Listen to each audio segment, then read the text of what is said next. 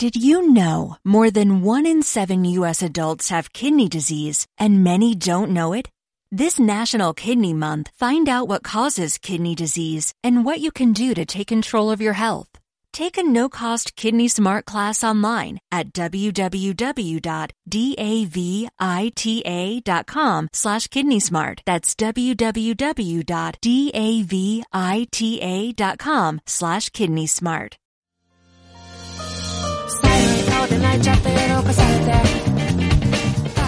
Bienvenidos a todos y a todas a KDJ Podcast. Bienvenidos una vez más a Konnichiwa desde Japón. Hoy estamos Ritsu y yo para traeros una nueva entrevista. Y esperamos que estéis todos muy cómodos y cómodas escuchándonos desde casa o desde el trabajo con ganas de aprender sobre nuevas culturas y sabores, ya que nuestra invitada de hoy es Yoko Hase.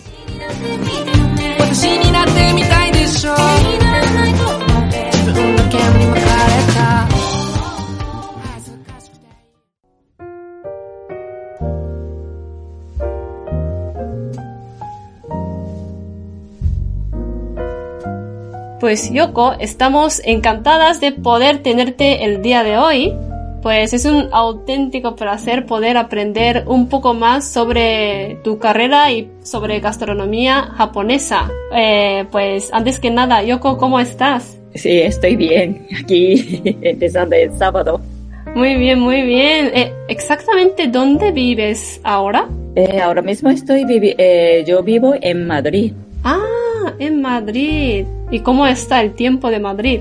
Bueno, estos días eh, un poquito nublado, lluvia y la de borrasco de, viene de Sahara y... Pues teníamos muchas ganas de invitarte desde hace mucho tiempo y así que es un placer total tenerte hoy en este programa. Pues nuestra compañera Ritz pues ya tiene la biografía de Yoko y así que puedes compartir su profesión gastronómica? Por supuesto, por supuesto. Espero no equivocarme en nada porque os tengo que presentar a nuestra invitada. Yoko Hasei es una chef japonesa especializada en cocina kaiseki, que consiste en la presentación de distintos platillos que aprovechan ingredientes locales y estacionales.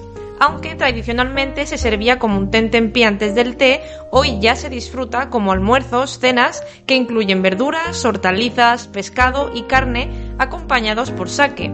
La vida profesional de Yoko comienza en París después de sus estudios en alta costura en Esmodo París, con el reconocido mundialmente Christian Delacroix y más tarde consiguió el título de cocina japonesa kaiseki en Ota Cooking School.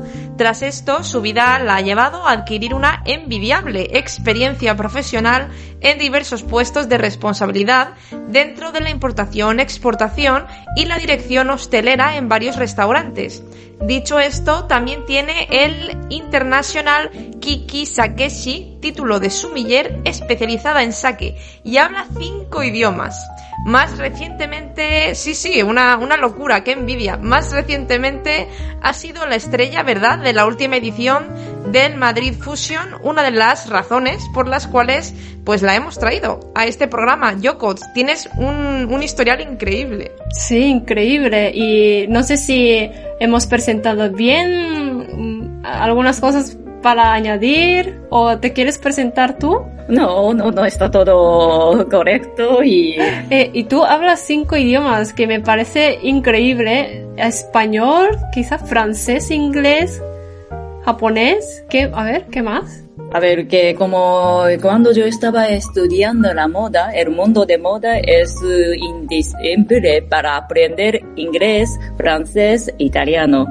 Pero sinceramente, oh. con falta de práctica, estoy mm. entiendo, pero falta de práctica, como lo que pasa a cualquier persona, ¿qué, qué le pasa? sí, wow, pero impresionante. Y hablas súper perfectamente español, así que entonces si no tienes nada que añadir, tu perfecta biografía, pues vamos a pasar la sección de entrevista que empiezo yo y la primera pregunta es así. Eh, pues los españoles, latinoamericanos y extranjeros en general tienen aún mucho que conocer de la cocina japonesa, pues más allá de sushi y ramen, ¿no? Es, eh, son la típica comida japonesa. Pero Yoko-san, ¿qué hay más allá de comida japonesa? ¿Y cómo es realmente la cocina japonesa? A ver, la comida japonesa, además del sushi, el ramen, por supuesto hay muchas variedades de platos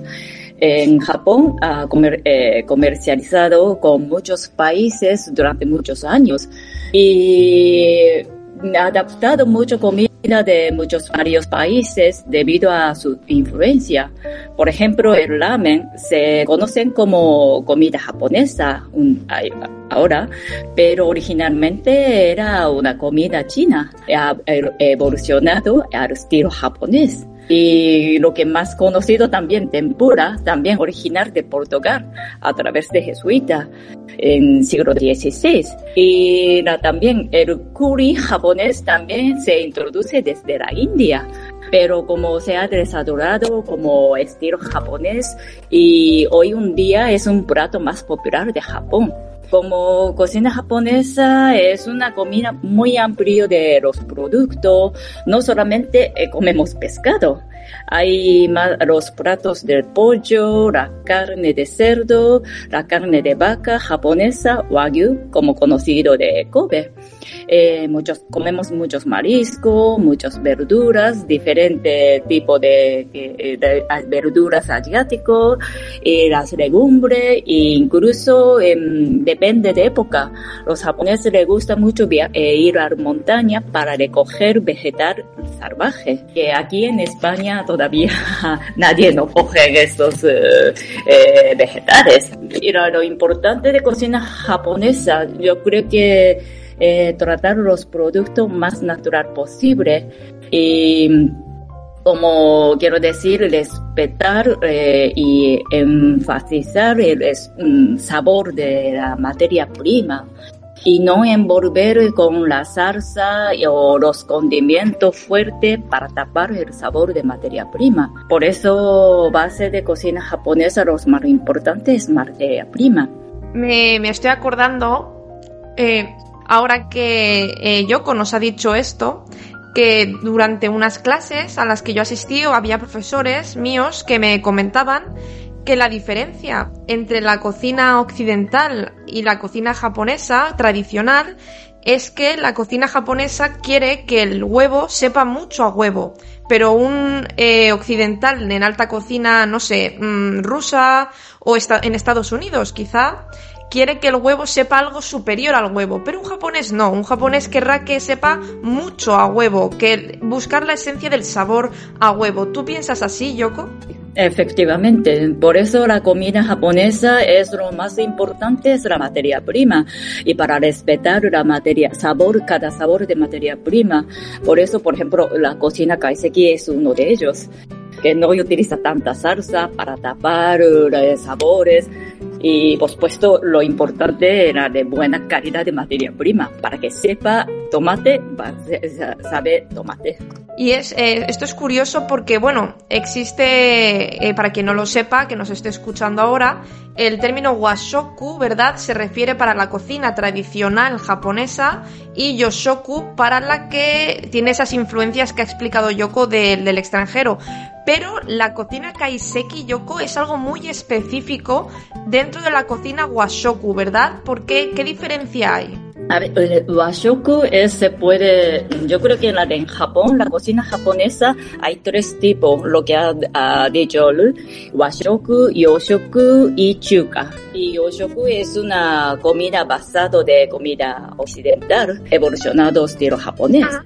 Y washoku es una comida, eh, cocina basada de típico comida japonesa, que como ichiju sansai. Ichiju sansai consiste en una sopa y tres uh, platos por supuesto acompañado de un cuenco de arroz, una, un pescado o carne y eh, verduras cocido y tsukemono, es una verduras curtido.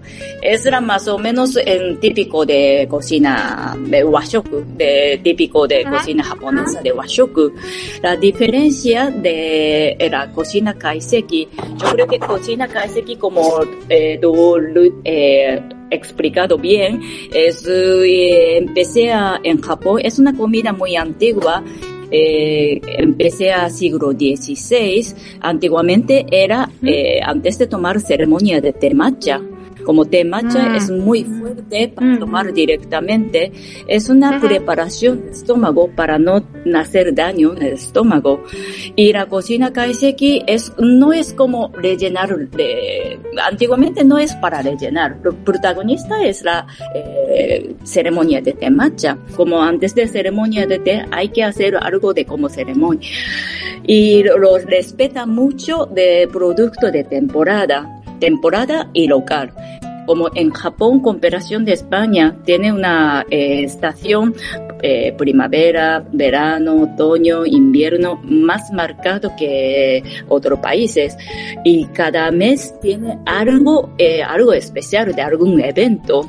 Y la cocina kaiseki es Mm, de junto de como eh, como por eso yo explico siempre la de, de como una mágico de cinco cinco sabores cinco colores y cinco formas de preparación. Con este como regla de base de cocina kaiseki o cocina japonesa va a ser una eh, comida muy equilibrada de de, de, de, eh, de todo el mundo. Está claro que a mí lo que me, lo que me queda claro es que la cocina kaiseki tiene mucho de, de, estético y tiene mucho de ritual. Quizá esta es la diferencia con respecto a la alta cocina occidental. Tú, Yoko, cuando has estado en restaurantes eh, franceses de alta cocina frente a estar junto a un maestro de kaiseki, ¿qué, qué diferencias has notado entre ambos cocineros? Eh, ahora como eh, es más fácil para, tenemos más información de los, la comida de cada país y también mm, la materia prima y condimento se puede importar cualquier sitio de la, del mundo. Y pero lo diferencia, yo creo que últimamente alta costura es una cocina, eh, comida muy moleculado y muy vistoso, pero eh, diferencia de cocina seguí lo que eh, yo creo que ellos están un poquito acercando de cocina eh, eh, mezclando de un poquito de utilizando de comida, eh, condimento japonés, asiático, y la, pero más difícil, más diferencia es la cocina kaiseki no tapamos tanto salsa. Y el tratamiento es muy sencillo, pero por ejemplo, para hacer una pescado a la, a la brasa, pero eh, anteriormente están como macerado, como shiokoji, es un shiokoji, es una, eh, como eh, arroz fermentado con, es una koji, es una hongo koji, es una arroz fermentado. Para macerar de pescado y da sabor que para mm, optimizar el sabor de pescado, por ejemplo. Y mm, yo creo que era de, aunque sea alta cocina occidental, no llegas a este nivel. Me parece muy interesante todo lo que has comentado, la diferencia entre Bashoku y Kaiseki, la diferencia con la cocina occidental y japonesa. Pues ahora me gustaría pasar a preguntarte más sobre ti. ¿Cuál es tu historia y tu carrera entre fogones? Eh, y pues, ¿podrías contarnos más sobre tu vida? A ver, mmm, mi carrera como una chef hace, empezó hace muy poco. Eh, por supuesto, desde mi infancia me interesaba mucho la cocina y mis abuelas eran buenas cocineras. Y gracias a ellos he aprendido mucho, he aprendido muchas cosas. Y después he ampliado mi eh, conocimiento sobre la gastronomía a través de los libros y programas de televisión de la de cocina. Y me gustó, siempre estaba preparando la comida para mis padres eh, durante 15 años que vivíamos eh, juntos y manteniendo, ayudando de negocio de mi padre y también me invitaba muchas veces mis amigas para, para probar mi comida nuevo, ¿no? Diferentes cosas. Pero cuando llegué a, pero nunca he trabajado como en ni hostelería ni nada. Cuando llegué a España, primero, primeros años estudiaba español y luego empecé a buscar mi vida en España y vi que la manera más sencilla y fácil para entrar el mundo laboral de, era hostelería. Como no sabe tantos conocimientos y, pero la hostelería sin saber, mm, sabe poco cosas, se puede, tiene más, más mercado abierto. Eh, sí, eh, por eso nunca he trabajado en un restaurante y aunque me interesaba mucho desde pequeña. Y primero, mm, como eh, justo en 2012 en España estaba muy moda de gin tonic. Y como, bueno, es una, para tener restaurante japonés o restaurante, va a necesitar más dinero para montar o va a necesitar más personal y todo. Entonces, mm, eh, es más fácil para meter un mundo de una coctelería que estaba cerca de, justamente estaba cerca de mi casa. Entonces he hablado con el dueño y para que me deja tres o cuatro meses trabajar por la tarde, por la mañana iba a escuela de idioma y por la tarde, como en la coctelería, es a partir de por la tarde, noche. Entonces he pedido para que me deja para, para que aprende. No hace falta que pagar nada, pero cuatro o cinco horas todos los días, si no te no importa que quiero aprender. Y así empecé a aprender cómo manejar la bandeja y cómo hacer cóctel, que, mm, que, ginebra combina qué tónica y qué como la preparación.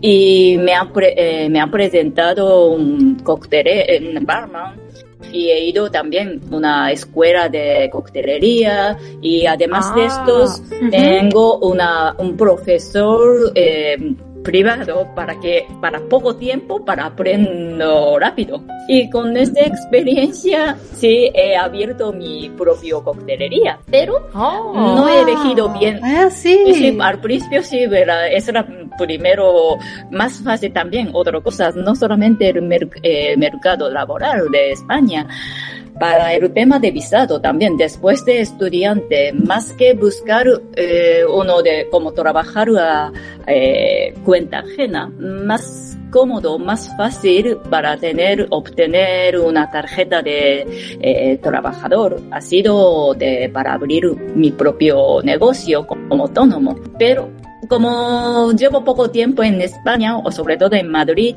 y no sabía cómo funciona, qué, eh, qué zona se funciona, ha sido un fracaso total. He intentando aguantar, pero mm, con dos años ya he hecho traspaso y ahora tengo que, hay que buscar alguna forma de para vivir. Y justamente encontré una oferta de trabajo como encargada de un restaurante japonés. Nunca he trabajado como encargado, pero eh, como estaba manejando mi negocio y con mi compañero, mi empleados me enseña cómo hacer las cosas. Entonces, bueno, voy a intentar hacer entrevista y uh, como tengo ventaja de como soy japonesa, conozco todos los uh, menús, no hace falta que ni aprender. Y por eso he conseguido un trabajo de como encargada de un restaurante japonés y nada, desde entonces estaba en mundo de, estaba como cuando estaba, trabajaba primero trabajo de restaurante japonés, eh, jefe de cocina es un señor japonés eh, mayor con mucha experiencia. Y Wow. gracias a él mm, he aprendido mucho, he aprendido mucho que me deja de para, yo quería conocer un poquito más de, para cómo cortar pescado, cómo elegir de pescado y por la mañana he acompañado a él para ir al mercado para elegir. Oh. para elegir pescado y el pescadero normalmente no dejan de tocar, pero para este señor con, con respeto deja elegir pescado. Entonces viene mismo caja, pero algunos está bien o no está bien y él estaba tocando y eligiendo. Y yo, a ver, ¿cómo, cuál es la diferencia? Y gracias a él he aprendido bastante cosas de básico de, para, para, para tratar con pescado, para elegir producto y para tratar pescado. Y pero como estaba, me estaba justamente como quería probar varias cosas y justamente me ha ofrecido otro trabajo de como una, de también una como de encargado, de manager, de una, un cóctel, una, una sitio de de, viene mucho turista y hace mucho evento, la Palacio de Ciberes, enfrente de justo Ah. encima del ayuntamiento de mejor vista no puede ser. Por vista viene mucho extranjero y también lo hacemos, hacemos mucho evento, cóctel, de empresa, eh, para, para vender muchas más cosas. Y allí sí estaba manejando, pero el mundo de cocina también. Este es un grupo Adolfo. Grupo Adolfo, Adolfo de Toledo, eh, Adolfo Muñoz. Eh, ese señor eh, tenía una estrella guía de Michelin de cocina española. También que me interesaba y él abrir, yo creo que hace mucho tiempo, pero intento abrir el restaurante en, en Japón. No ha durado Ah, tanto, sí. pero Ah. sí, Grupo Adolfo ha abierto Ah. una vez eh, un restaurante Japón, eh, en, en Tokio. Yo creo que era Ikebukuro, entonces no sé si ¿Y qué lucro? Ahora estoy buscando. Sí, hace, pero estoy hablando de hace más de 20 años o incluso más. Wow. Cuando el- ellos tenían una estrella de guía de Michelin en Toledo. Y bueno, aunque sea así que no estaba, trabajaba como cocinera, pero he visto varias presentaciones de plato y estaba siempre intentando vincular el mundo de y últimos años, eh, después de, después de este trabajo, me ha ofrecido con una encargada de también, era, era, es un restaurante de cocina, es una fusión de comida japonesa, cocina latina. Anda. Mm. Nikkei. Wow. Sí, es un concepto un poquito raro, pero resulta que es muy exótico y eh, la- a mí me gusta mucho para, eh, me Sí, gusta me gustaría mucho probar viajar, también. mucho viajar a otros países, entonces es una, es una nuevo invento, pero eh, con, hablando siempre, yo estaba hablando con jefe de cocina y eh, mirando las cosas y aprendiendo de otros sabores de otros países. Y por último, antes de, antes de la pandemia, llevo, eh, estuve más de tres años trabajando una un restaurante japonés especializada de cocina kaiseki, con todos los Ah. cocineros son vienen de Japón. Eh, este eh, dueño tenía tres, re- tiene tres restaurantes en Japón y tres restaurantes aquí en Madrid. Eh, pero no es como cocina kaiseki que yo está, yo estoy haciendo. Cocina, mm, imagino que vosotros saben, en la kaiseki, comida japonesa tiene dos tipos de cocina kaiseki.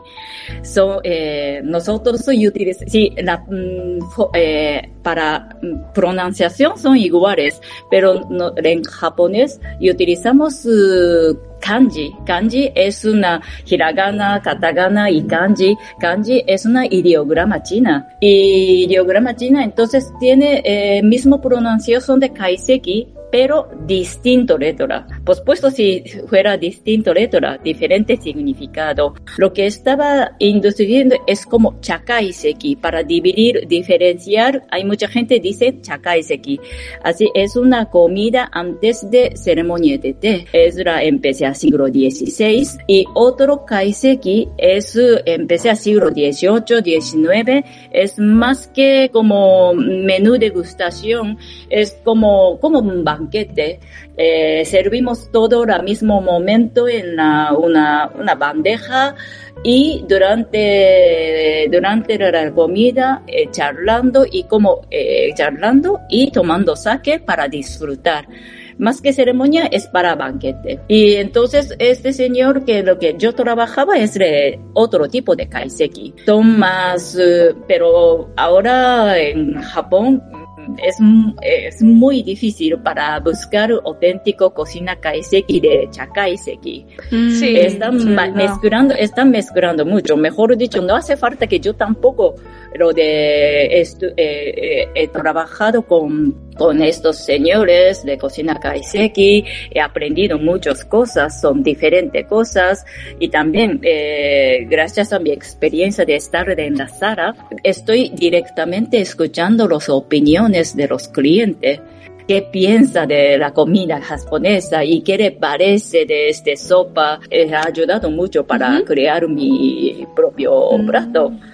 Pero mi eh, y como después de las, eh, la pandemia, como pospuesto este restaurante ha cerrado y eh, tengo que buscar mi vida. Y como en Madrid ha sufrido mucho, todo desde justo hace una, dos años hasta mayo o junio estaba todo cerrado el restaurante. Entonces, mientras tengo algunos clientes habituales que quiere que haga eh, la comida japonesa en su casa. Y yo estaba haciendo la cocina, bueno, me voy a hacer buscando de como menú que cuál es la, que, que es la mejor. Y he ido algunas veces a la casa de unos clientes y a través de unos clientes que repitiendo me ha presentado una una, un una sitio de lo hacen eventos y es la, el club de grupo Club Ayar y Ah, allí sí. sí Experience Allí, como, mm, como yo estaba trabajando como chef, eh, empecé a trabajar con chef, con Luis Orlando, que es una director de este espacio. Eh, justamente allí, como la cocina kaiseki es muy importante, estoy diciendo cinco, cinco sabores, cinco colores y cinco formas de preparación. Justamente tenía eh, cinco de cinco como sala pequeño de privados. Entonces eh, hemos aprovechado cinco eh, como por durante de pandemia mejor eh, como como como una sala privada. Y por eso estamos haciendo la cocina kaiseki, pero mi estilo mm, totalmente no es una típico típico cocina kaiseki y eh, eh, ha sido mi experiencia como chef. Wow, cuantísimas, cuantísimas cosas nos comentas. Yo, Sí, yo, sí. yo estoy además aprendiendo un montón. No sé tú, Saori, pero yo muchísimo. Yo también. ¿eh? Eh, es, es increíble, ¿verdad? El, el historial de Yoko y lo muchísimo que sabe. Eh, esto me lleva, por cierto, a pensar en lo bonito que tiene cualquier tipo de arte, porque al final la gastronomía, el mundo de la cocina, es un, es un tipo de arte. Eh, al final, al fin y al cabo, de hecho, Yoko ha tenido sus estudios de moda que seguro que le han aportado mucho a, este mundo de la, de la gastronomía. Y es súper bonito, ¿verdad? Ver cómo ella ha experimentado tantas, ha querido experimentar tantas cosas diferentes, de diferentes sabores del mundo, de diferentes culturas. Y también como, eh, a pesar de su carrera, sigue aprendiendo. A mí me da la impresión, Yoko, de que sigues aprendiendo día a día y lo aprecias, lo cual es muy bonito porque hay personas que llegan a, a un nivel de profesionalidad en el que ya creen que lo saben todo, pero tú como que sigues creyendo que puedes aprender de, de otras personas, lo cual me lleva a preguntarte eh, en estos restaurantes que nos, nos has estado comentando y en este restaurante que nos dices que estás ahora, que por cierto no nos has dicho cuál es, por si nos apetece ir. A ver, ahora mismo no estoy trabajando, mejor dicho que como tenía, era de, después de pandemia que era de abierto con, con, como, como mi socia y hemos abierto el club, una zona de club privada, pero no exactamente no era restaurante, es una zona de, de hacer eventos. Y entonces desde septiembre como, eh, teníamos bastante crítica de gastronomía y estoy muy estoy escuchando todas las opiniones y agradeciendo a los críticos que me ha puesto mi comentario sobre mi cocina. Pero ahora mismo no estoy trabajando y estoy preparando cosas. Estás con los, con los proyectos. Eh, aunque estés con los proyectos, lo que me queda claro es que tienes un amor increíble por la, por la cocina. Y esto eh, también me lleva a preguntarte otra cosa, que creo que una pregunta que nos hacemos todos. ¿Qué platos disfrutas más preparar, Yoko? ¿Qué, hace, ¿Qué crees que hace especial a tu cocina en particular? A ver, era de cocina particular. Es, a ver, a mí me gusta mucho también lo que importante que lo que he comentado para color y como ah, me han dicho que el tema de color, decoración es la tema de cocina, de alta, alta cocina y la, como yo estaba estudiando eh, alta, eh, eh, la moda de alta costura, si una parte es la arte. A mí me gusta mucho decorar los platos. Yo creo que la cocina Kaiseki, uno de lo importante es para decoración de los platos. Tampoco no hace falta que ser tan llamativo, pero eh, a mí me gusta mucho para probando varias cosas y aprendiendo. Por eso me voy, muchas veces me voy a ir al restaurante de diferente categoría para aprender. Siempre, siempre aprende algo. Siempre se va a algún sitio, aunque sea no hace falta que el restaurante comida japonesa, algún sitio para tener una combinación de distintas cosas o decoración. Ay, puedo utilizar este. Y me gusta enfocar de primero plato porque primero plato es eh, la, también la de hay que ser vistoso para que la gente primero que visto se es más era primero y último. Yo creo que lo que más quedan de la ah. memoria de los clientes es primero plato y recuerdo de postre. Por ejemplo en el tema de postre en la comida japonesa un poquito difícil para que acepta los españoles. Los, eh, la postre de España es bastante dulce. En cambio, en la cocina japonesa es, eh, la dulce es justito. ¿Por qué? La postre es tan justito que delante de la comida, delante de los platos, en comida japonesa y utilizamos mucho azúcar. No hace falta que tanto utilizar dulce, eh, azúcar en la, en la plato de postre. Ahora que has dicho, eh, pues has contado que empezaste, bueno, al principio no, no fuiste a España no para ser chef, no, sino para estudiar español, ¿no? Desde joven. Y entonces, eh, ahora me gustaría preguntarte por qué decidiste viajar a España. ¿Qué te, qué te parece la vida en España como una chef japonesa? A ver, era, mm, para viajar a España, no era mi plan para ser chef, para decidir vivir a España después de mi visita, que por qué me interesaba en España. Eh, cuando yo vivía en Francia, eh, viajaba, intentaba viajar alrededor de Francia, en, dentro de Europa. Es más cómodo y, eh, y aprovechando para visita de todos los países. Pero este momento en España dicen que es muy peligroso para viajar sola. Yo siempre viajaba sola. Entonces, como para viajar sola es peligroso aunque sea eh, cerca.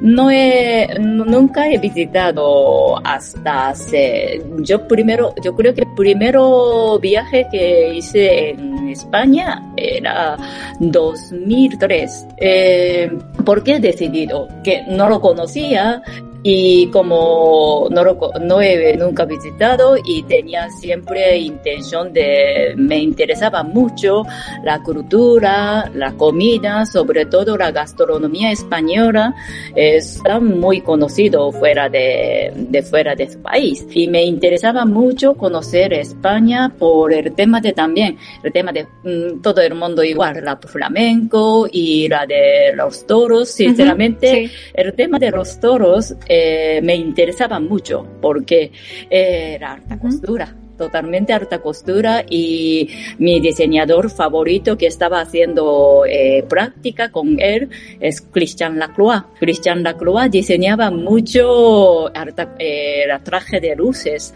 Entonces, hoy quiero, quiero visitar y el atelier para mirar.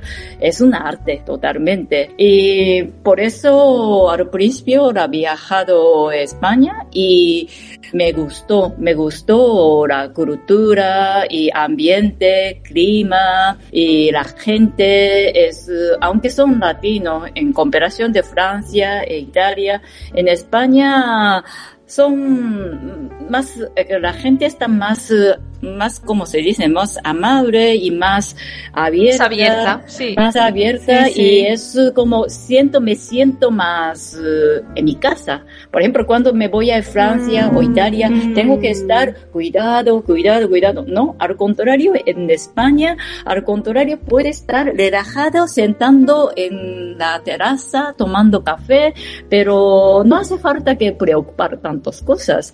Y me, me gustó por eso he decidido para, para empezar a vivir a España. Calidez española. La primera vez que fuiste fue 2003 y empezaste a vivir en España desde qué año? 2010. Yo, por ejemplo, en 2003, eh, eh, sí, ah. luego 2003 es para simplemente para conocer España. Y luego cuando vuelvo a Japón, mm, empecé a aprender, es que como estoy hablando de hace hace justo casi casi 20 años.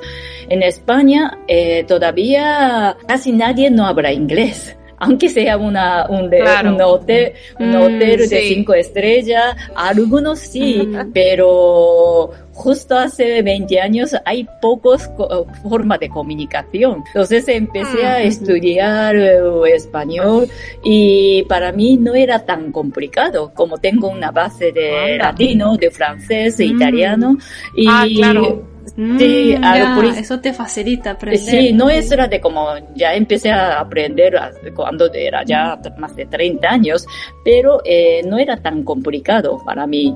Es más fácil, además, fonéticamente en la, todos los eh, vocales entre japonés y español son iguales y es más cómodo para aprender español. Súper eh, interesante como a veces, ¿verdad? Una lengua, un idioma nos hace progresivamente interesarnos por otra cosa, por una cultura como Ayoko, que igual primero empezó con el español como lengua para sus trabajos y acabó eh, dentro, como también le gustaba cocinar, pues acabó fusionando ambas cosas y aquí la tenemos en, en Madrid, en España.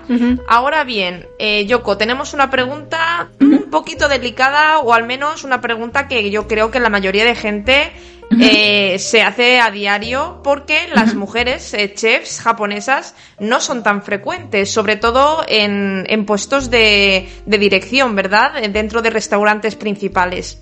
¿Por qué a las mujeres japonesas les cuesta tanto convertirse en chefs profesionales.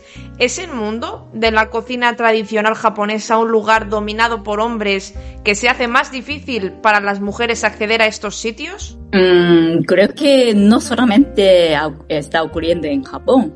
Eh, antiguamente todos los países por naturalidad, cuando casamos, la, eh, se casen, la mujer queda en casa para cuidar los niños y dedicar el trabajo de hogares y para hacer trabajar como un chef se, eh, se dedica muchas horas fuera de casa. La preparación, el servicio de comida y un poquito de descanso. Otra vez preparación y servicio de cena es una, es un sacrificio de tiempo. Y sí, como no solamente en Japón, eh, la de otros países también para la mujer, ahora hay muchos, muchas mujeres eh, solteras y no tener hijo, eh, pero es, era para combinar una vida de como mujer para ser madre y mujer y trabajar fuera, no solamente el tema de, de ser chef, ser chef es más complicado. La gente que están comiendo y cenando tiene que estar eh, puesto de trabajo. Es decir, como no en Japón también no es buena buena vista para estar fuera de casa tantas horas y por la noche sobre todo. Y por eso yo creo que era cuesta trabajo para trabajar en el mundo de la cocina, era en, dentro de un restaurante. Es eh, curioso como, bueno, lo que comenta Yoko es que al final, ya sea la cocina o cualquier trabajo dentro de la sociedad japonesa y otros países en el mundo, eh, las mujeres tienen, ¿verdad?, esa imagen, esa expectativa de ser madres o son madres y les cuesta compaginar esa vida profesional tan exigente de tener un restaurante, por ejemplo, con esa vida, esa vida familiar. Aunque es cierto que yo creo que también a veces se discrimina a las mujeres incluso cuando no tienen familias, porque piensan, bueno, y si tiene una familia, esta persona va a abandonar su trabajo. Exactamente, y no me sale rentable. Y es una, es una, es irónico porque es curioso como a las mujeres en, como amas de casa se espera que cocinen pero eh, una mujer ama de casa a la cual se le vincula siempre la cocina de la casa, se le dificulta el ser cocinera pero profesional. Eso es bastante, bastante irónico. Sin embargo, Yoko, tengo entendido que dentro del mundo de, los chefs de sushi, se habla, se dicen cosas como que las mujeres no pueden, muchos al menos, defienden que las mujeres no pueden realizar estos trabajos por cosas como la menstruación. ¿Qué nos puedes decir de eso? El tema de menstruación, yo creo que no solamente en Japón, yo creo que he oído el mundo de gastronomía, en, en España también dicen que era de como mayonesa, que si están la mujer está en menstruación, se corta huevo o algo así. Se corta. Es verdad. Es verdad, se dice, sí, sí, sí. Se, dice, supuesto, dicen que durante la menstruación dicen que se cambia de eh, sabores, pierde olfato y hay, mm. pero también yo creo que no solamente las mujeres, los hombres cuando está un poquito enfermo, un poquito eh, catarro, también cualquier persona o cualquier, mm, no solamente la mujer, es muy fácil para decir eh, la de menstruación, por eso, pero yo creo que es, eh, cualquier persona eh, va a ocurrir de un momento de pérdida de olfato y la de sabor. Exacto, cualquiera puede, puede acabar teniendo un problema de ese tipo. Y yo en particular, ¿cuál ha sido tu experiencia como mujer en estos, en estos temas? ¿Tú has sentido una pequeña o cierta discriminación en algún momento, ya sea en Japón, en Francia o en España? Bueno, en, en Japón, eh, el mundo de laboral era, eh, yo estaba trabajaba, yo estaba ayudando de negocio de mi padre, de familiares, un negocio familiares. Entonces, eh, gracias a este, no tenía problema de para, para discriminación de las mujeres. pero aquí en España, cuando llego aquí, tampoco a mí Mm, personalmente he visto algunas veces la de los camareros que está trabajando, es más eh, la de pregunta de los dueños de la entrevista de trabajo, si tiene hijos, ah, es que es más, se veo, se es más complicado. Entonces puedes hacer este trabajo o preguntar. He visto algunas ocasiones. A mí mm, no estoy casada ni no tengo hijos, entonces eh, a lo menos eh, no he notado ninguna discriminación entre las mujeres y los, los hombres. Yoko, ya llevas más de 10 años en España, ¿no? Si no me equivoco, como sí, y pues al principio solo aprendías idioma, pero poco a poco entraste en el mundo gastronómico, aprendiendo cómo hacer cóctel, ¿no? Al principio. eso es. Pues ahora me gustaría preguntarte, eh, pues cuál ha sido la experiencia que más ha marcado tu carrera o tu vida en España. Mm. Mm, sinceramente, esta pregunta eh, no puede elegir solo una experiencia. Para mí, todas, claro, yo porque creo que es todas que las más de 10 años. Sí, todas las experiencias que he tenido ha sido muy importante y significativa. Eh, no hubiera tenido una experiencia de trabajar en la sala mm, para atender los clientes, no podía escuchar las opiniones de cada uno de, y eh, eso me ha ayudado para crear un nuevo plato para que todo el mundo le guste.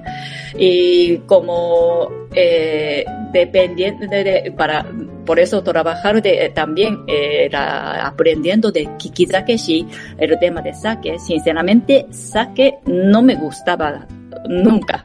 No, eh, sake Ujú, ujú. Sake es un para, yo creo que sake, sake es para, no sé, mm, tampoco en Japón, cada vez, cada año es eh, consumición de sake es muy poco.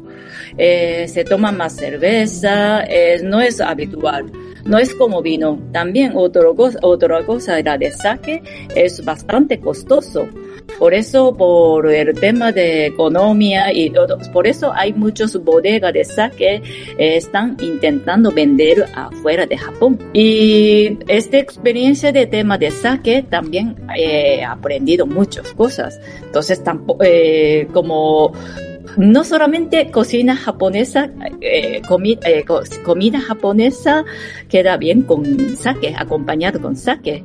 He hecho un curso de queso hace poco y me Anda, sorprendí. ¿queso? Sí, sí, a mí me encanta queso azul y A mí también, a mí también. Ah. Y resulta queso azul combina mejor es eh, sake para limpiar la boca. Ah, va, Eh, claro, porque es muy fuerte, es no muy... sabía.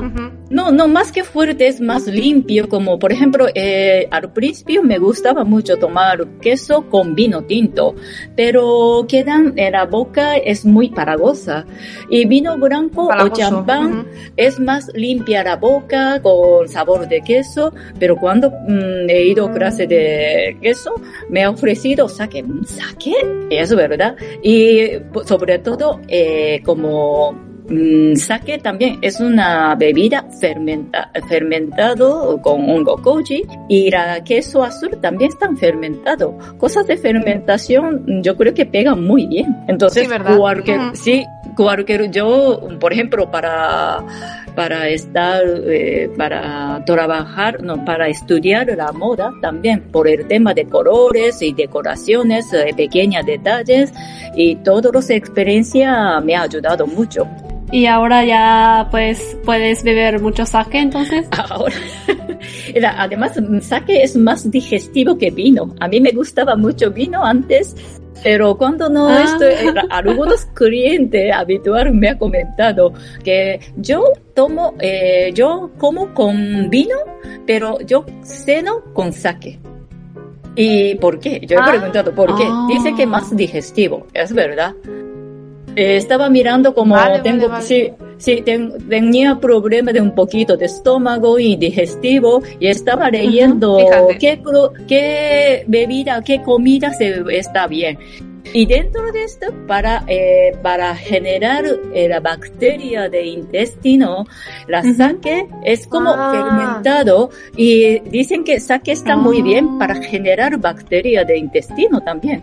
Hace un poco Ah. la función aquí en España cuando queremos que se genere esa, ese proceso de fermentación en el estómago, decimos que hay que comer yogur. Así que lo que dice Yoko me recuerda a comer yogur por las noches. Creo que Sí, voy a sí, comprarme una botella de sake por lo que ha dicho ¿Ah, ella, ¿eh? también, también, también dicen que la yogurt y la de miso, la que cosas que están fermentadas, está muy Mm. bien. Y uno de estos he visto sake. Ay, mira, sake también está muy bien para generar la bacteria de intestino. Ahora ya tenemos una excusa para tomarnos una copita de sake, sake. por las por las noches sin que nos diga nadie nada. Pues eh, con esta cantidad de experiencias, Yoko, eh, que a mí me dejas impactada porque la verdad es, es una cantidad de experiencias increíbles y muy bonitas, la mayoría.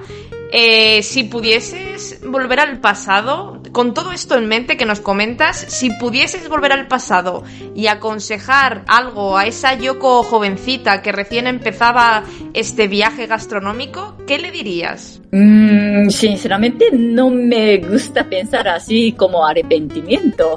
Eh, soy una persona como optimista y positiva y pienso que todos los, todas las cosas que ha pasado hay significado y lo acepto.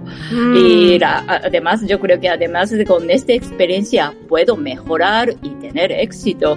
Mm. No, también, uy, cuando, también tengo pequeño arrepentimiento, uy, ¿por qué cuando era joven, por qué no he hecho este? Eso sí, pero a lo menos eh, tengo suerte. Ahora todavía tengo mi vida, aunque tengo ya, eh, tengo, todavía sigue, sigue, y si está cuidando su salud o lo que sea, tengo todavía los años.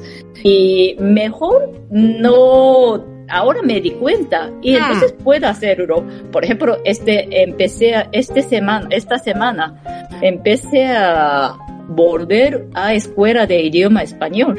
Anda. Ah, sí. Sí, es que Fíjate. como Ah. falta de tanto tiempo, des- no estoy... Claro.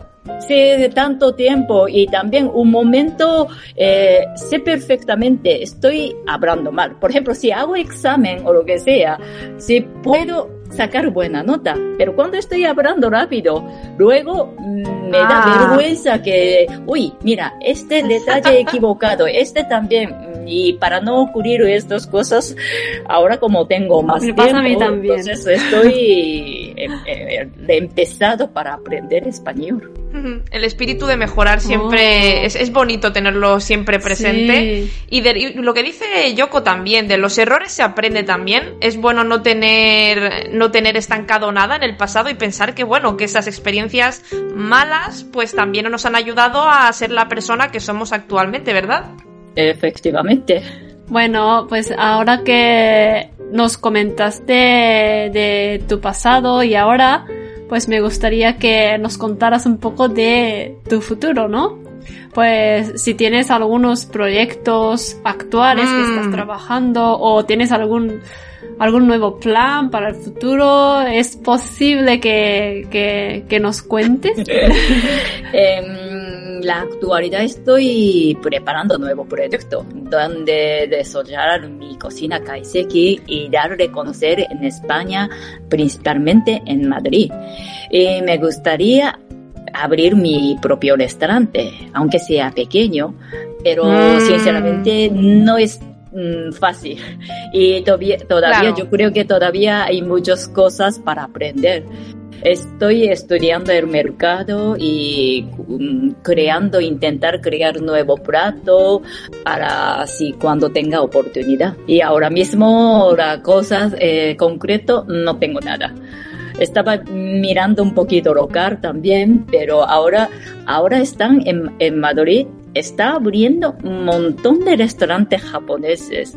Entonces ahora Sí, quiero sí, sí. mirar cómo cómo seguramente algunos va a cerrar o algunos va a sobrevivir y si están preparados también hay otro yo creo que no es no tengo prisa y todavía Claro.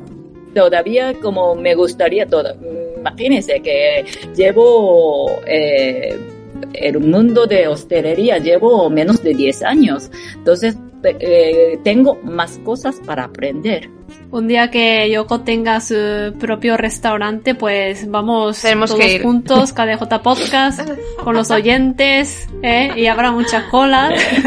Eso, eso espero y con buen saque acompañado. Para, para digerir la comida. sí.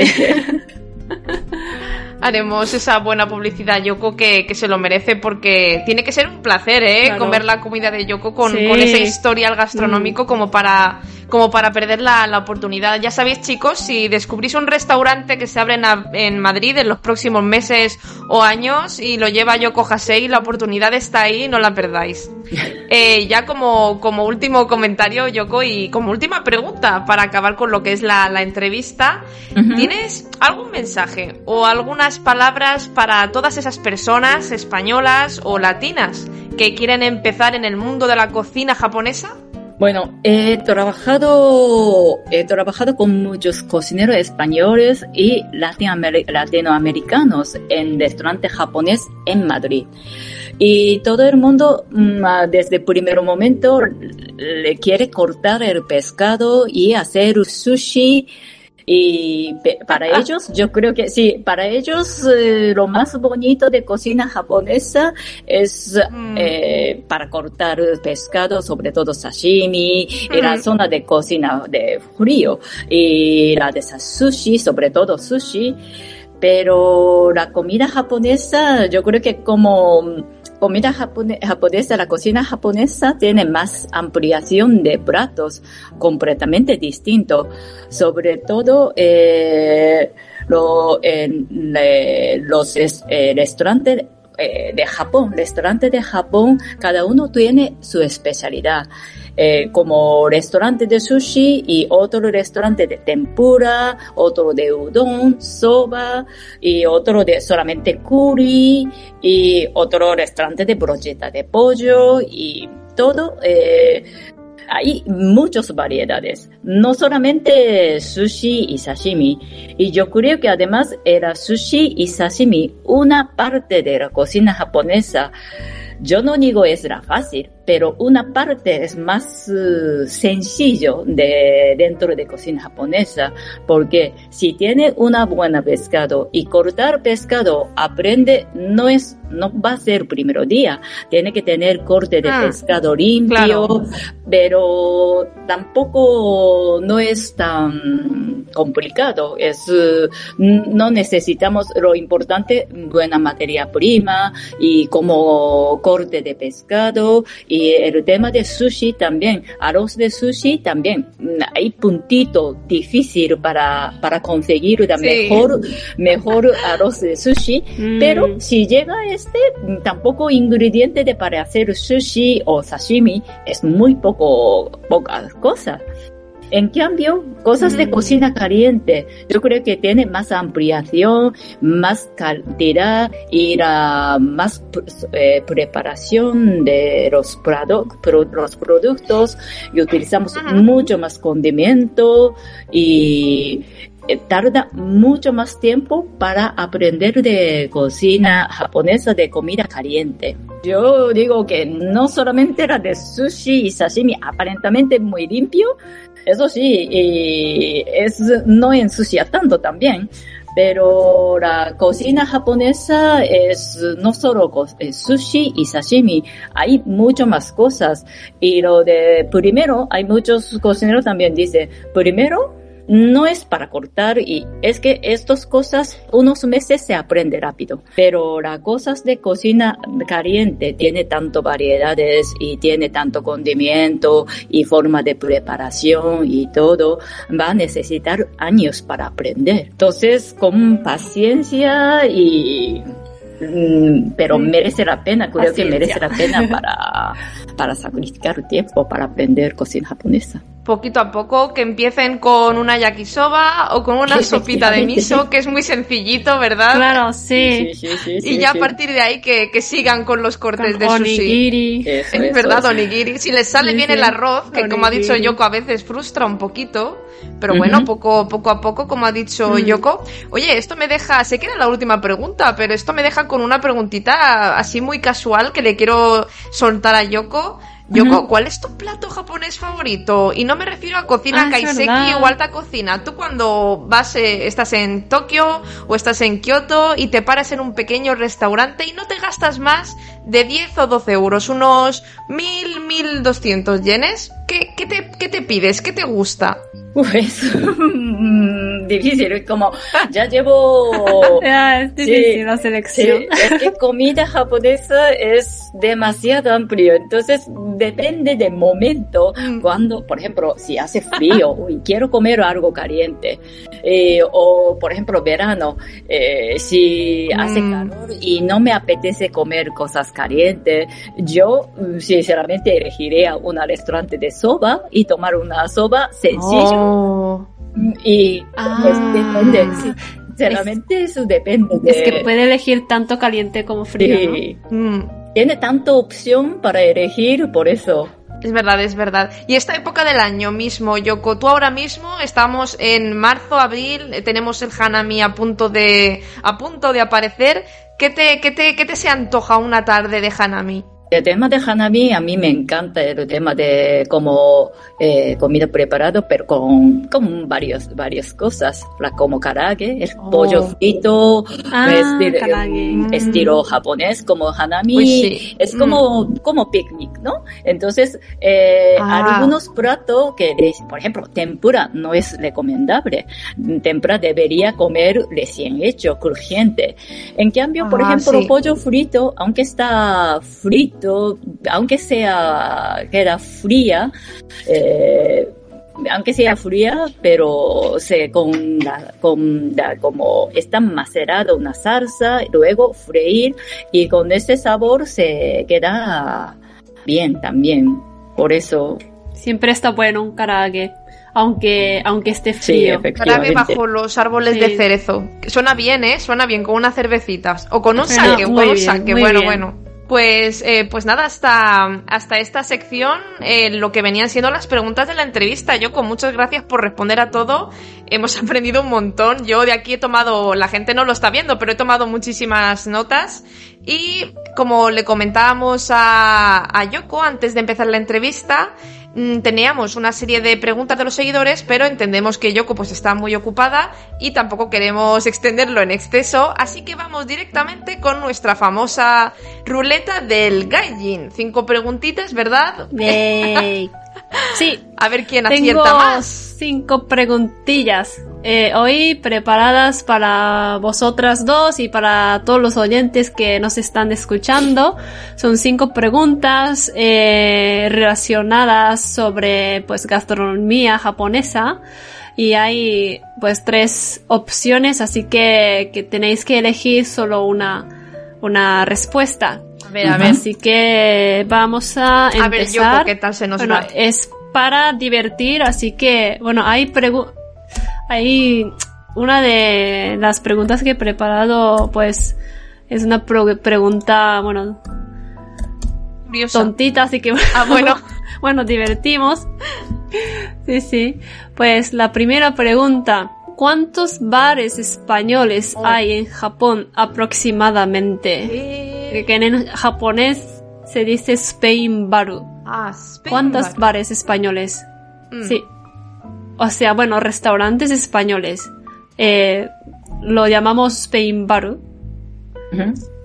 Entonces, ¿cuántos bares hay en Japón aproximadamente? A. 4200. Wow. B. 4500. C. 4800. Wow, cuánta cantidad.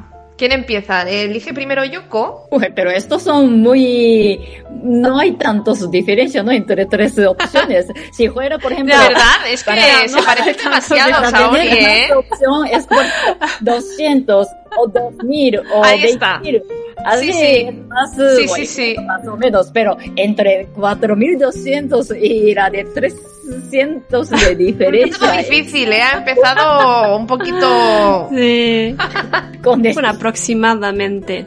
A ver, ¿quién empieza? A, a ver, quizá empiezas tú, Ritsu, y luego Venga, va, Yoko sí. contesta. A ver, yo Sí. digo... Yo me voy a lo máximo. Me vuelvo un poco loca y digo 4800. Vale, vale. ¿Y Yoko cuál eliges Yo tú? medio de cuatro, es que como hay pocos diferencias, entonces puede ser una medio, es para no equivocar. Sí, no está mal poco, pensado, de- no está mal. O más, eh, 4500. Pues, pues muy bien. Pero desgraciadamente ninguna de vosotras habéis acertado. Ah, Y es que la respuesta correcta es A, 4200. y aunque 4500, bueno, no hay tanta Por eso, por diferencia, eso, por la eso. verdad. Eh, igual el año que viene la cantidad es lo que ha dicho Yoko, ¿eh? Igual el año que viene Yoko habría tenido razón. Sí, puede, puede aumentar más restaurantes. Pero bueno, es que es muy eh, sorprendente que haya más de 4.000 bares españoles. O Sí, sea, sí. Los, los japoneses nos encanta comida española. Así que, bueno, espero que aumente más. Vale, vamos a la siguiente pregunta. ¿cuál de estas tres comidas japonesa no está en la lista de platos japoneses que no les gusta a los extranjeros? A. Monjayaki. B. Konyaku. C. Erizo del mar. O sea, ¿cuál, La lista cuál no la está? lista de platos japoneses, Ajá. bueno, comida japonesa que no les gusta a los extranjeros. Ah, ¿cuál de Pero estos uno platos de, no les una gusta? de ellas sí que le gusta. Ah, una de ellas sí. Vale, vale. Mm, Y las Pero otras dos son, en están general, no- incluidas en la lista. España, ¿no? Eh, eh, sí, extranjeros en general. Ujú. Monjayaki, konyaku o erizo del mar. Monjayaki era lo de Tokio, ¿verdad? Parecido a lo okonomiyaki. Sí, ajá, exacto. Ah, yo digo monjayaki. Yo creo que eso gusta, ¿verdad? Che, seguro que... Vale, monjayaki. Yo personalmente, a mí me gusta monjayaki, ¿vale? Y yo, Yoko-san también, quizá diría monja o konyaku o erizo del mar. Lo ¿Qué que- dices tú, Yoko? A ver, ¿lo que la gente le gusta o no le gusta? Le gusta, ¿no? No, no les no le gusta. gusta, ¿no? Yo creo que no Ah, le espera, gusta espera. es coñac. O sea, ¿Ah, le gusta, perdón, le, ¿Le gusta. Mm. ¿O le Que gusta? sí, lo que sí. Sí, oishi, Mm, yo lo creo que que sí. monjayaki es más eh, común Sí, o más fácil para hacer. Sí, ¿verdad? Claro. Es que la de coñac y erizo Mm. de mar es depende, de- depende. Coñac por el tema de textura, he oído que no le gusta. Claro. Aunque la coñac es la de mi Mm. prefectura más eh, conocido es la de Gunma, Ah, coñac. Mm. Ah, coñacu de gumma. Ah, Sí, sí, sí, sí. Y erizo de mar es depende la- de persona, le gusta o no le Mm, gusta, pero bueno, es monjayaki es, verdad. cosa general. Okonomiyaki todo el mundo le encanta. Ah, Okonomiyaki sí. Sí. Vale. A ver, a ver. A ver, a ver. La verdad es que no estoy de acuerdo con, con las estadísticas Ah, que he encontrado, pero la respuesta era erizo del ¿Ah, mar. sí? ¿qué? Entonces, sí, según, bueno, es una estadísticas que he encontrado por ahí y dice que Monjayaki para algunos extranjeros les parece Vómito, seguro. feíto por el, por el, por, ajá, por el color Vale, y sí. por la forma, porque está mezclado todos los ingredientes, se pone el salsa marrón, así que pues para algunos por la vista Mm. no les apetece. He escuchado Mm. eso alguna vez. No sé si Yoko lo ha escuchado Ah. alguna vez, pero yo tengo algún que otro amigo que dice eso, que le parece muy... una pasta demasiado rara. Una pasta demasiado rara. Bueno, Yoko, no estamos, a- no estamos adivinando nada, Yoko, vamos ya, muy ya, mal. ya, ya. Es que erizo de mar, yo tengo, como ahí he escuchado varias gente que no le, no sé, no ¿Verdad? le gusta tanto, a lo menos los españoles. Mm, sí, Ya. es cierto. Es verdad. Sí, es, es cierto. Y quizá he elegido un artículo falso, pero bueno, es un artículo de una empresa, bueno, conocida, así que, bueno, bueno, han elegido eh, por casualidad los extranjeros que no les gusta Monjayaki. Sí, pero eso bueno, igual puede ser. Pero bueno, remontamos, ya verás. Siguientes preguntas, lo mejoramos. siguiente pregunta. Eh, eso no tiene nada que ver con la comida japonesa, pero ¿qué plato español que me chocó más la primera vez ¿Eh? que comí? Yo, Que, que te impresionó, ¿no? Que dijiste, qué raro. Que, que, que no me, que no me gustó, ¿No más, más gustó bien, que ti? no, Vale. que, que no me gustó, que me, me chocó en, sí, en este sentido de que no me gusta. A. Es, escargots. Escargot. B. Arroz escargot. B. Arroz con leche. Eh, C. Pescado frito. Eh, arroz con leche quizás, porque es raro. Hasta a mí me parece raro el arroz con leche. Me sigue pareciendo raro. ¿Sí? Yo creo que arroz con leche. Yoko, ¿tú qué crees? Yo también he pensado lo mismo. Es que arroz con ¿Verdad? leche, sí, sí. Arroz, por- sobre todo arroz blanco en Japón comemos sin nada. Eh, mejor dicho, combina Sí. con, con algo de, de los platos. Es algo sal- con salado. No es con dulce. Pues muy bien, Ritsu y Ah, Yoko, pues habéis acertado Sí. Por fin. Un punto para las dos. Bueno, arroz con leche comí por primera vez hace hace más de 10 años en un restaurante español y a partir de entonces nunca volví a probar, que me chocó tanto. Y aún sigo preguntando, eh, me sigo preguntando por qué se come así con leche, pero bueno, Yo- un día voy a volver yo a soy- probar, a lo mejor soy mi, mi española- lengua ha crecido. Yo soy española y sigo preguntándome por qué hay gente a la que le gusta el arroz con leche. O sea, no os preocupéis que yo misma también no, no acabo de, cuando, cuando como no acabo de, mi, mi cabeza no, no lo percibe muy bien. Oye, Yoko, eh, dentro de los platos españoles. ¿hay alguno que te parece extraño, particularmente extraño de sabor? No, yo sinceramente no de... ¿No? Oh. Una parte, yo creo que no he comentado, pero una parte de para qué he decidido es- vivir en España es yo creo que una parte de gastronomía. La comida, cualquier comida, aparentemente comida española y comida japonesa no tiene nada que ver, representación, pero hay muchos sabores, muchos sabores. No estoy utilizando el mismo ingrediente, pero uy, me recuerdo, me suena un plato. Japonés. Y yo creo Ah, que no, no sé, algunos platos parece, es como comida japonesa. Entonces no tengo, sí, de momento, de momento he probado varios Es platos español. Pero ninguno no me resulta tan raro. Es fácil para aceptar. Yo creo que para los japoneses es fácil para aceptar. Mm. Al contrario también. Por eso, eh, como he decidido para abrir restaurante japonés aquí en Madrid, es, yo creo que eh, para los españoles, por el tema de sabores y todo, es más fácil. Mm, es verdad. Es que tanto comida japonesa como española, pues se usa mucho arroz y... Mm, Sí, sí, es verdad. Es verdad. Bueno, llevamos un Mm. puntito, a ver qué tal, a ver qué tal las Vale. dos que quedan. Un puntito para las dos y faltan dos preguntas. Pregunta 4. ¿Cuál de estos ingredientes se considera como buen augurio para pasar el examen de entrada a los a las escuelas en Japón? A. Gyudon, B. Salchicha, C.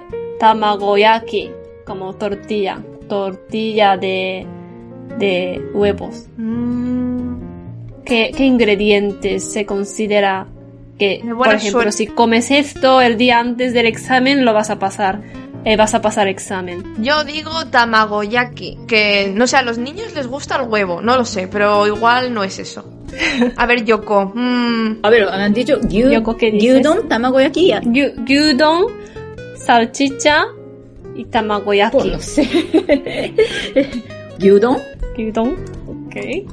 Gyudon, vale. Y la respuesta correcta es salchicha. chicha. Ahora os explico por qué. Ah. Porque salchicha en japonés, bueno, en Japón lo llamamos winner, Ah, uy.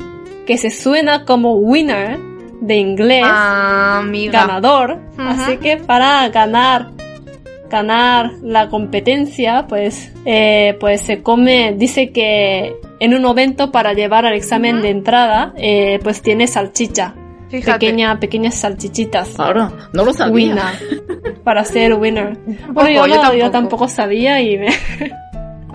Hemos aprendido Vale, algo y nuevo, Yoko. entonces, Sí, sí. Vale, solo falta una pregunta más que eh, dice así. Eh, ¿Cuál es el dulce que no existe en Japón? A. Parfait de natto. B. Helado de an- anguila. C. Pastel de nata de pepino. Que no existe Que no existe. Uf, helado de anguila. Como existe el helado de anguila, mi- o sea, un ice, ice cream. No, eso no. Ice. Eso no puede ser. Ah, qué nana. Vale. la primero que ha, Eh, primero que ha dicho. Eh, pa, pa, parfait de natto, natto parfait. Es que parece todo existe, parece en, en Japón. Es que ¿Sí? como, sí, por ejemplo, nata de pepino. Mm, Yo otro día, una, algún evento, no es un restaurante japonés, es eh, de, de Valencia. Eh, probé una, no es la nata, era de helado de pepino, de sorbete de pepino. Ah, helado. Helado o era Mm. sobre- sorbete, creo. Y se puede ser. Y Ah. helado de anguila. Anguila, por ejemplo, no sé si le, no, tus, has escuchado Unagi Pai. Hay una hamanaco en abajo de la de Monte Fuji. Hay una Mm. galleta de anguila. Entonces puede Ah, ser, galleta. puede ser de, de esto.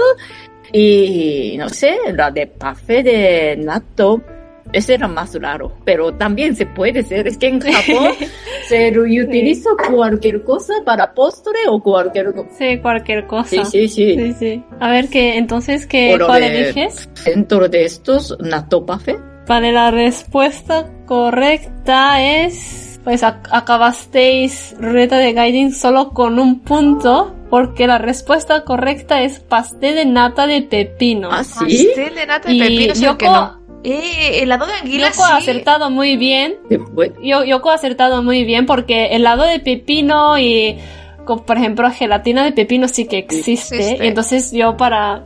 Es que he buscado que el dulce que no existe y no encontraba ninguno que no existe. Entonces para, para crear, pues, he creado pastel de nata de pepino. Es Eso su no imaginación. Saori ha utilizado Sí. su super Eh, imaginación. es mi- sí, todo ha venido de mi inspiración. Aún así, yo creo que, bueno. que podemos hacer a, a Yoko ganadora, ¿eh? Porque ha estado explicando muchas Claro. cosas a lo largo de las preguntas y ha estado más cerca que nadie de las mucho. correctas. O sea que yo, yo creo que aquí eh, Yoko iba más, eh, más por la línea correcta. Así que omere Sí. todo, Yoko. gozaimasu. Gozaimasu. Muchísimas gracias. Ay, pues nada, Saori, yo creo que más o menos hasta aquí ha llegado la entrevista que tenemos con, con Yoko Hasei. Eh, lo único, antes de despedirnos con ella y con vosotros, queremos comentaros que estamos aprovechando la ocasión de entrevistar a Yoko para en nuestras redes sociales hacer un sorteo del libro Más allá del sushi, una aventura culinaria a través de Japón gracias a la editorial Quaterni. Así que si os interesa este libro, id a nuestras redes sociales y participar. Y poco más, Yoko, muchísimas gracias, un placer tenerte en el programa, ha sido Muchísimas fantástico. gracias. Muchísimas gracias a vosotros. Nada, nada, muchas, muchas gracias. Muchísimas gozaimasu. arigatou gozaimasu. Hemos aprendido mucho. Y suerte en tus, en tus Eh, proyectos, sí. Eso, de, de momento Sí. estoy con karma.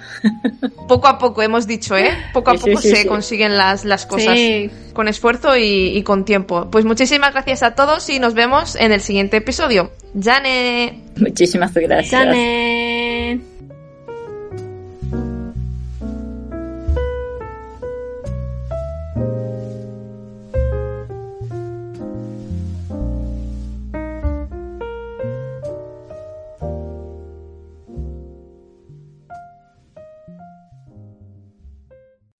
Did you know more than one in seven U.S. adults have kidney disease and many don't know it?